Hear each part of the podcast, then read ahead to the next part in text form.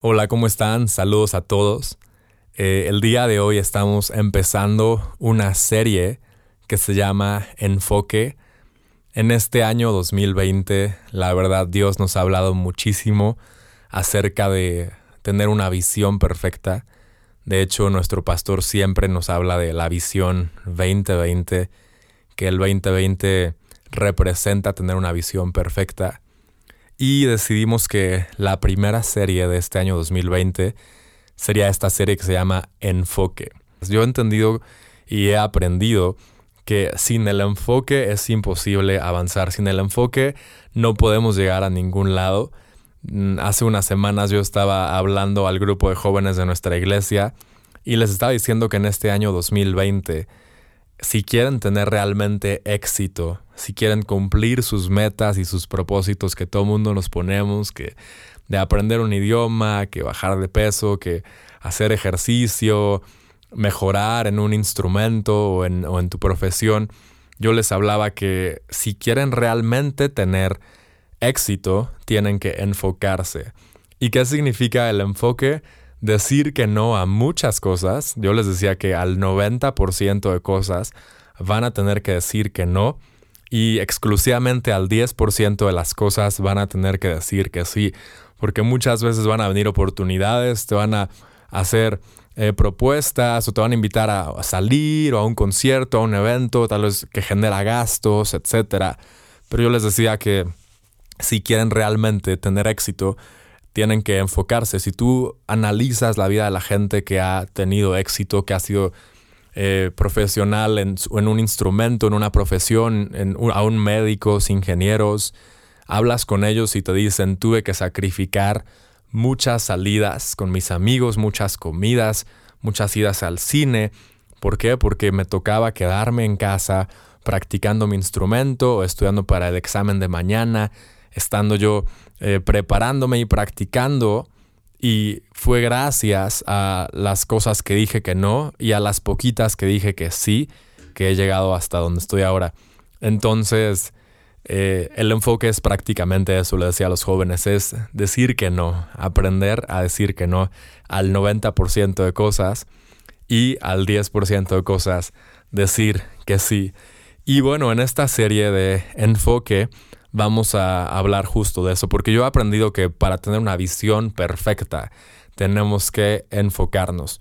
No sé si te ha pasado que te despiertas y cuando te despiertas y miras al techo de tu cuarto, o sea, no ves absolutamente nada claro. Volteas a tu mueble, a tu buró, tal vez apagar la alarma de tu celular y está todo súper borroso, como que apenas tus ojos están como adaptándose a la luz del cuarto, como al ambiente, y puede tomarte unos pocos segundos para que tus ojos vayan enfocando hasta que ya tienen nitidez. O si tal vez tú usas lentes, o sea, tienes que buscar tus lentes y hasta el momento en que te los pones es cuando ya puedes ver claramente. Entonces, si te das cuenta, la visión perfecta tiene que tener un enfoque. Siempre que tienes enfoque llegas a la visión perfecta. Y yo claro que este año Dios va a traer una visión perfecta a tu vida.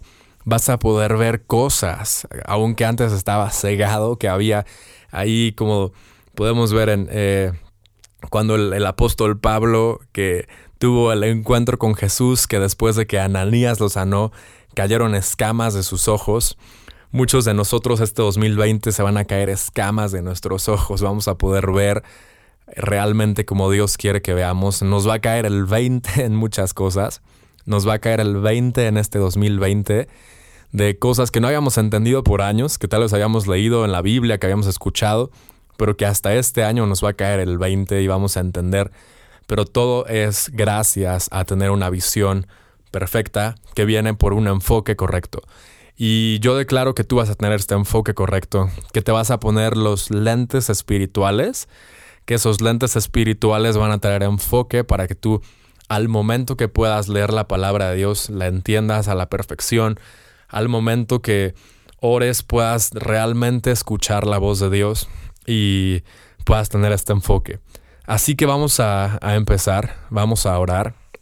ahí donde estés escuchando este podcast, si estás en el gimnasio, si estás lavando trastes, si tal lo estás conduciendo, no, no cierres los ojos si estás conduciendo, por favor. Así que podemos orar con los ojos abiertos y vamos a, vamos a orar. Dios, te doy gracias, Padre, por este día. Gracias por eh, que siempre hablas a nuestras vidas. Te doy muchas gracias por este 2020 que declaro que va a ser un año en el cual vamos a aprender más de tu palabra, más de ti como nunca. Y declaro que vamos a tener esta visión perfecta, esta visión que tú quieres que tengamos. Y te pido que en este momento me ayudes, que sean tus palabras, que no sean mis palabras, y que ayudes a todos nosotros a, aprender y a plantar esta semilla de tu palabra en nuestros corazones. En el nombre de Jesús, amén. Acompáñenme a Hebreos, el libro de Hebreos capítulo 12, versículo 1. Dice, por lo tanto, ya que estamos rodeados por una enorme multitud de testigos de la vida de fe, quitémonos todo peso que nos impida correr, especialmente el pecado que tan fácilmente nos hace tropezar, y corramos con perseverancia la carrera que Dios ha puesto por delante. Esto lo hacemos al fijar la mirada en Jesús, el campeón que inicia y perfecciona nuestra fe, debido al gozo que le esperaba. Jesús soportó la cruz sin importar la vergüenza que ésta representaba. Ahora estando sentado en el lugar de honor junto al trono de Dios, piensen en toda la hostilidad que soportó por parte de pecadores, así no se cansarán ni se darán por vencidos. La charla del día de hoy se llama Enfócate en Jesús. Y aquí en este fragmento del libro de Hebreos podemos ver cómo el apóstol Pablo está centralizando, está resumiendo cómo nos tenemos que enfocar nosotros en la vida. Y aquí en el versículo 2 dice, esto lo hacemos al fijar la mirada en Jesús. Nosotros podemos enfocarnos al fijar la mirada en Jesús. Si tú quieres tener enfoque en este 2020, la forma en que tienes enfoque es en enfocarte en, en Jesús, en fijar tu mirada en Jesús. Y aquí en, en este fragmento del libro de Hebreos podemos ver distintos puntos clave que nos van a servir y te van a servir en tu vida personal para enfocarte en la manera correcta en este año. El punto número uno que podemos ver aquí es despójate de todo peso. Aquí el apóstol Pablo empieza diciendo, por lo tanto, quitémonos de todo peso que nos impida correr, especialmente el pecado que tan fácilmente nos hace tropezar. Yo me acuerdo la primera vez que fui a Europa, que yo obviamente había visto antes videos de YouTube, blogs, fotos, de viajeros que iban a Europa de mochilazo y se llevaban una mochila gigante, una backpack que prácticamente cubre toda tu espalda. Y obviamente eran fotos padrísimas de los backpackers que estaban en, el metro y después estaban en los Alpes suizos y en las estaciones. Y yo siempre tenía la idea de que cuando iba a ir a Europa por primera vez me iba a llevar una backpack porque a Europa se tenía que ir uno con una backpack de, viajero. Y entonces eh, se da la oportunidad de ir a Europa. Esto fue en el año 2013, diciembre de 2013. Un amigo del Instituto Bíblico organizó un congreso de jóvenes y me invita. Y obviamente me dice, tú págate tus boletos de avión, pero en el momento que tú pongas un pie en Suecia, no te preocupes por nada más, ni por hospedaje, ni por comidas, ni nada. Y pues ya ahí vimos la oportunidad, conseguí vuelos muy baratos y me lancé. Dije, vámonos a Europa. Y al momento de estar haciendo mi maleta, em, obviamente yo compré una backpack lista para, para el viaje a Europa. Y pues yo dije, voy a llevar únicamente lo necesario que me va a servir. Pero, oh sorpresa, mi mamá entra al cuarto y ve obviamente y me dice, a ver Esteban, ¿qué llevas? ¿Cuántos jeans? ¿Cuántas playeras? Y yo realmente llevaba dos pares de jeans, como 10 playeras, ropa interior y párale de contar, una chamarrita. Mi mamá dice, no, vas al frío de Suecia, no es lo mismo que en México, es súper frío, entonces necesitas un calentador, necesitas ropa térmica. Entonces me trajo tres sets de ropa térmica, me trajo como cuatro calcetines súper calientitos, me dijo, unos jeans no van a ser suficientes, necesitas mínimo tres. ¿Y qué tal si te invitan a una boda, a una cena de gala? Necesitas también un traje, obviamente unos zapatos. Entonces imagínense, yo ya voy poniendo los zapatos de gala, las botas de frío, diferentes jeans, la ropa térmica, las playeras. Y después mi mamá me dice, necesitas un botiquín, porque qué tal o sea, si pasa cualquier cosa, yo no voy a estar ahí contigo. Mi mamá es médico, entonces cuando me enfermo, pasa cualquier cosa, pues mi mamá está ahí, ¿no? Pero me dijo, yo no voy a estar ahí. Entonces me trajo un botiquín, o sea, no les miento, el botiquín ocupaba una tercera parte de la, de la mochila, o sea, con todo, o sea, con eh, curitas, con eh, ibuprofeno, antidiarreicos, o sea, miles de cosas, aunque yo ni siquiera sabía sus nombres y qué eran. Y pregúntenme cuándo usé ese botiquín, nunca, o sea, ni siquiera lo abrí, jamás en el viaje. La cosa es que al final llevaba una backpack gigante súper pesada. O sea, el límite en el avión son 23 kilos y yo creo que ya estaba cerca de los 21 kilos en la maleta. O sea, es como si trajera un garrafón cargando todo el tiempo en la espalda. Y me acuerdo que llegué eh, a París y ya después ahí tuvimos que cambiar en, en, el vuelo y ya tuve que sacar mi equipaje, otra aerolínea y después eh, obviamente con la backpack y corriendo en el aeropuerto con la backpack. Obviamente yo no estaba acostumbrado a correr con ese peso en, la espalda, yo estaba acostumbrado a correr con una mochila muy pequeña que normalmente llevaba. Y fue un rollo al final, estando un mes completo en Europa con esa backpack, o sea, llegué a México todo contracturado, o sea, casi casi tuve que ir a un, a un spa, a un masajito ahí que me dieran, porque ya, o sea, estaba súper contracturado la espalda de tanto peso. Y yo puedo entender perfectamente al apóstol Pablo cuando dice, despojémonos de todo peso que nos impida correr con perseverancia la carrera que Dios ha puesto. Y es la realidad, cuando tú tienes un peso en los hombros, no puedes correr. O sea, yo perdí un tren, me acuerdo, perdí un tren porque no llegué a tiempo, porque eh, era un trayecto largo que tenía que echarme corriendo y estoy seguro que si no hubiera corrido con ese peso, si hubiera llegado a tiempo. La realidad es que cuando tienes un peso en tus hombros, no puedes correr de la misma forma. Y esto pasa igual cuando tú llevas un peso cargando en tus hombros, cuando tú llevas falta de perdón, resentimiento, rencor en tus hombros, no vas a poder seguir adelante con la vida, no vas a poder seguir adelante con lo que Dios tiene preparado para ti. Y lo chistoso es que cuando empezamos este año nuevo, muchas personas piensan que el año nuevo representa vida nueva automáticamente. Piensan que al empezar el primero de enero del 2020, automáticamente ya todos sus problemas son resueltos, que ya tienen una nueva vida, que todo va a ser nuevo otra vez, como si le dieran al botón de reset. Pero la realidad es de que cargas todo con lo del año pasado. O sea, si tienes deudas del año pasado, cargas con ellas. Si tienes un problema con una persona del año pasado, vienes con ese problema. Si obviamente el 31 le metiste duro a los romeritos y al bacalao y a la, y a la pierna, obviamente el primero vas a amanecer con ese sobrepeso. O sea, no es de que de la nada ya vas a ser completamente fit y delgado, ¿no? Traes contigo ese peso.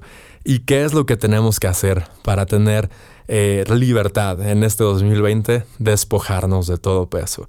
Si queremos tener un enfoque correcto, lo primero que tenemos que hacer es despójate de todo peso. Y aquí el apóstol Pablo habla específicamente del pecado, que muchas veces nos hace tropezar. Entonces despójate del pecado. Si este 2020 quieres tener éxito, si quieres que Dios cumpla las promesas en tu vida, si quieres ver su propósito cumplido en tu vida, empieza por despojarte de todo peso incorrecto, todo pecado. No puedes permitir que Dios haga algo en tu vida si todavía tienes pecado. Punto número dos es corre con perseverancia la carrera que Dios te ha Aquí dice el apóstol Pablo que tenemos que correr con perseverancia. Algo que yo he aprendido en la vida es que la vida no es una carrera de 5 kilómetros ni de 10 kilómetros. La vida es un maratón. Es más, es un ultra maratón. No sé si tú has escuchado de una competencia que se llama Ironman, que son 4 eh, kilómetros nadando, después 200 kilómetros en bicicleta y al final tienes que echarte un maratón completo de 42 kilómetros. Esta competencia es una competencia de mucha resistencia física, que el récord mundial está en 8 horas. Eso es lo más rápido que se puede hacer. De ahí en adelante hay gente que lo hace en 12, en 13, en 14, en 15, en 16 horas. Y yo veo la vida como un, como un Ironman, como un ultramaratón. Muchas veces pensamos que la vida se tiene que vivir rápido y se tiene que vivir eh, intensamente. La gente dice vive ya y vive rápido YOLO, hazlo ahora o nunca. Y la verdad es que no, que tenemos muchas oportunidades en el futuro. La vida es un maratón que tenemos que correr con perseverancia. Muchas veces queremos ya, eh, yo me acuerdo cuando estaba, eh, teníamos unos 20 años que más o menos me, gradué del Instituto Bíblico y muchos amigos estaban ya queriéndose casar y teniendo novia y fotos ahí en Facebook que se comprometían, invitaciones y como que yo empecé a notar como que gente estaba como muy ansiosa de que yo por qué no tengo novia o por qué yo no y la gente empezó a cometer decisiones incorrectas. Empezó a andar con gente que obviamente no era la persona correcta para sus vidas. Empezaron a comprometerse, aún tristemente algunos se casaron y yo me enteré años después que se habían divorciado. Pero ¿por qué pasa esto? Porque muchos piensan que la vida es una carrera corta, vive rápido, cásate, haz todo y no piensan en el futuro. Sabes, la vida es un maratón. Tenemos que correr la vida con perseverancia, con paciencia. Hay gente que está desesperada por hacerse rica. Sabes, muchas personas ya les hacen una propuesta de negocio, les dicen invierte estos dólares, este dinero, te vas a hacer millonario en unas semanas, vas a tener rendimientos impresionantes y la gente ya se quiere hacer rica de la noche a la mañana, invierte y muchas veces son malas decisiones. Gente pierde todo su dinero por desesperarse, por afanarse, por quererse hacer rica de la noche a la mañana y no, yo les quiero hacer una pregunta. ¿Saben quién es el hombre más rico del mundo? Es Jeff Bezos, el dueño de Amazon. Y si ustedes analizan su vida, analizan cómo él hizo su fortuna, no fue de la noche a la mañana. Es más, la empresa Amazon reportó pérdidas por varios años, pero él en lo que se quiso enfocar es en excelente atención al cliente una atención al cliente que ninguna otra empresa en el mundo tenía. Y él dijo, a mí no me importa perder estos primeros años, lo que yo quiero es crear reputación con mi marca, que tenemos la mejor atención al cliente, el mejor trato a, los clientes, que esta sea mi propuesta de valor. Se enfocó en entregar valor a las personas. Y sabes, la empresa poco a poco, de, después de tener pérdidas, empezó a llegar a un punto de equilibrio y después de ese punto de equilibrio, empezó a avanzar y avanzar hasta que en estos días, o sea, estamos en el 2020, no sé cuándo tú escuchas este podcast, Jeff Bezos es el hombre más rico del mundo y Amazon es una empresa billonaria en los Estados Unidos. Y esto fue gracias a la perseverancia y constancia, que aquí el apóstol Pablo habla de perseverancia y constancia. Entonces yo te puedo decir algo, vive la vida pero no pienses en vivirla ya y vivirla rápido. Piensa en correr esta carrera con perseverancia, llegar a, los sueños, a las metas que Dios tiene para tu vida. Eventualmente vas a llegar. No te preocupes, no te afanes, no digas, es que ya quiero cumplir los sueños. Hay gente que he conocido que deja la universidad, quiero servir a Dios, deja todo. No, acaba tu carrera, prepárate, hay mucho tiempo más para servir a Dios de la forma correcta, pero no quieras acelerar los tiempos de Dios. Entonces, punto número uno, despójate de todo peso. Punto número dos, corre con perseverancia la carrera. Y punto número tres es fija los ojos en Jesús. Fija los ojos en Jesús. Aquí lo dice el apóstol Pablo. Esto lo hacemos al fijar la mirada en Jesús. No sé si tú has visto o has ido al hipódromo, has visto una carrera de caballos. Y no sé si te has fijado cómo los caballos tienen unas anteojeras. Tienen unas anteojeras que se las ponen porque los caballos son muy distraídos. Yo me acuerdo que una vez fui a, la marquesa y mi caballo se distraía de absolutamente todo. O sea, íbamos caminando y veía pasto del lado derecho y se distraía. Veía que pasaba una mosca, se distraía. Venía en dirección contraria una caballita y se distraía. Y saben, o sea, yo estaba súper atrasado del grupo y mi caballo estaba súper distraído. O sea, de plano lo tuve que enfocar, ¿no? O sea, lo más que pude. Al final creo que me bajé del caballo y lo tuve que, que guiar yo porque estaba súper desenfocado. Y ahí me di cuenta que los caballos son distraídos. Y después ya me puse a investigar y en efecto los caballos son muy distraídos y se asustan también muy fácilmente. Entonces los jinetes ponen anteojeras en los caballos para que no se distraigan y no se asusten y ellos puedan enfocarse en la meta y seguir avanzando. ¿Sabes? Necesitamos nosotros anteojeras espirituales para enfocarnos y poner nuestra mirada únicamente en Jesús. Muchas veces somos iguales a los caballos, nos desenfocamos, o sea, vemos cualquier mosca que pasa, cualquier problema, cualquier circunstancia y nos empezamos a desenfocar y perdemos el piso y decimos, Dios, ¿qué pasa? Pero simplemente son cosas a tu alrededor. No te desenfoques, no te distraigas, no te asustes. Fija tu mirada en Jesús. Ponte esas anteojeras espirituales para que te impidan ver a los lados, que no te distraigas y te enfoques únicamente al frente. ¿Qué fue lo que le pasó a Pedro? Pedro al principio estaba caminando hacia Jesús ahí en el mar de Galilea y él al principio tenía los ojos puestos en Jesús, estaba viendo al frente. Pero ¿qué pasó? La Biblia dice que después hubo, eh, él, se desenfocó de Jesús y vio las circunstancias, vio la marea, vio el agua, vio los vientos. Y en ese momento él se empezó a hundir, pero se desenfocó. Si Pedro no se hubiera desenfocado, yo estoy 100% seguro que él hubiera avanzado más y más y más hasta llegar a Jesús. Tal vez la Biblia no especifica, tal vez eran un par de metros, tal vez eran, no sé, 10, 20 metros, pero la realidad es de que Pedro pudo fácilmente haber llegado a Jesús si no se hubiera desenfocado. La distracción trae desenfoque.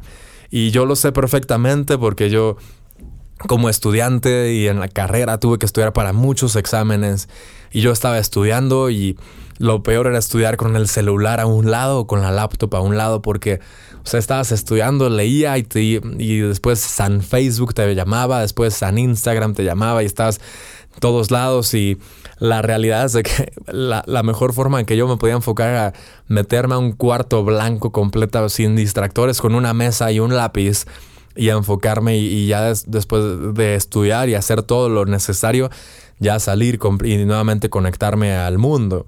Pero realmente nosotros tenemos muchos distractores, nos desenfocamos y esta distracción trae desenfoque. En este 2020, enfócate. Yo te puedo decir, enfócate en tus prioridades, enfócate en las promesas que Dios tiene para tu vida. Enfócate en la voz de Dios, lo que Él tiene para ti. No te desenfoques, no te distraigas, no te asustes. Muchas veces escuchamos noticias, escuchamos por ejemplo, ahorita lo que está pasando con la guerra de Irán, Estados Unidos, aún escuchamos noticias de nuestro país, de nuestro presidente, la inflación, diferentes cosas. Yo te puedo decir, no te asustes, no te distraigas, enfócate. Si Dios te dijo que te iba a bendecir, él te va a bendecir. Si Dios te dijo que Él iba a hacer grandes cosas en tu vida, Él va a hacer grandes cosas en tu vida. No importando las circunstancias, no importando lo que esté a tu alrededor. Imagínate si Pedro pudo caminar en las aguas en medio de una tormenta, lo que Dios puede hacer contigo, no importando las circunstancias que te rodean. Entonces, enfócate en Jesús. Fija tu mirada en Jesús aunque tengas problemas personales, aunque tengas problemas financieros, enfócate en Jesús y yo te aseguro que los distractores se van a hacer más chiquitos, que toda la tempestad que está a tu alrededor va a empezar a desaparecer. Y el último punto, no te canses ni te des por vencido. Despójate de todo peso, punto número uno. Corre con perseverancia la carrera que Dios te ha puesto, punto número dos. Fija los ojos en Jesús, punto número tres, y no te canses ni te des por vencido. Aquí al final de este pasaje en Hebreos, el apóstol Pablo dice, así no se cansarán ni se darán por vencidos. Obviamente, siguiendo estos puntos y poniendo nuestra mirada en Jesús. Lo que yo te puedo decir es de que en este 2020 no va a ser un año perfecto, no va a ser un año fácil, va a ser un año difícil, va a ser un año que igual en tu vida personal vas a tener desafíos, vas a tener pruebas, vas a tener diferentes circunstancias que tal vez te van a hacer desanimarte. Y lo que te puedo decir es de que no te canses, no te cansas de perseverar, no te canses en, en perseguir los proyectos que Dios tiene para tu vida, no te canses de seguir adelante. Muchas veces las empresas eh, fracasan y dejan de operar porque los, emprendedores, los empresarios se, eh, se, desesperan de que no están viendo utilidades y se dan por vencidos y dicen esto no es para mí y dejo este proyecto, me voy a otro porque esto no era para mí. Pero la realidad es de que no es que no era para ellos, es de que simplemente se cansaron y se dieron por vencidos si nosotros queremos ver resultados, tenemos que seguir adelante, no cansarnos, no darnos por vencidos, porque la meta es de aquellos que perseveraron. El éxito es de aquellos que perseveraron. las promesas de Dios y los galardones que Dios tiene para tu vida son si tú perseveras y sigues adelante.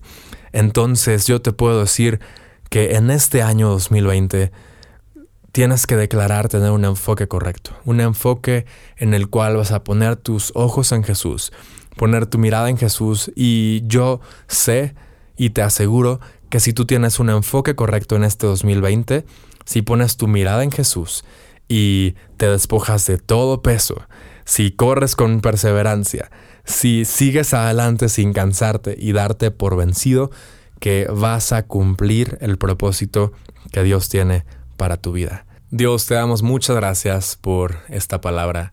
Gracias porque a través de este pasaje podemos aprender cómo nos tenemos que enfocar de la forma correcta, siempre fijando nuestra mirada en ti, Jesús. Te pedimos que este año podamos enfocarnos en las cosas que realmente son importantes, enfocarnos en tu palabra, enfocarnos en, en la oración, enfocarnos en así como dice la palabra, en las cosas buenas, en todo aquello que es bueno. Y te pedimos Dios que nos ayudes a decir que no a esas cosas que no nos van a nutrir, a esas cosas que no nos van a acercar más a tu propósito. Danos ese dominio propio para decir que no y ayúdanos a enfocar en esas pequeñas cosas que valen la pena. Te pedimos que nos ayudes, que tu Espíritu Santo nos ayude en cualquier circunstancia, en cualquier momento. Y Dios, yo declaro que este año va a ser un año de victoria en el nombre de Jesús. Amén.